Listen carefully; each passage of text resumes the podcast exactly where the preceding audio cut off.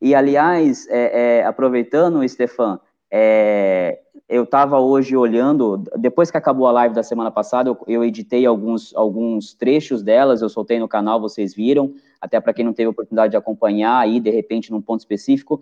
E aí foi uma parte sua lá, quando você revela a sua idade, e era bem no ponto que nós estávamos falando da, da preocupação que nós temos no futuro da maçonaria com esses com esses jovens, né? Se os jovens vão ter esse mesmo amor, esse mesmo carinho pela maçonaria que nós temos.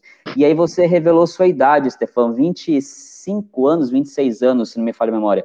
E aí hoje eu estava pensando, falei, puxa, ó, o futuro da maçonaria é essa, essa geração do Stefan. Então é a luz no fim do túnel aí para nós, né, Roberto? Isso aí, com certeza.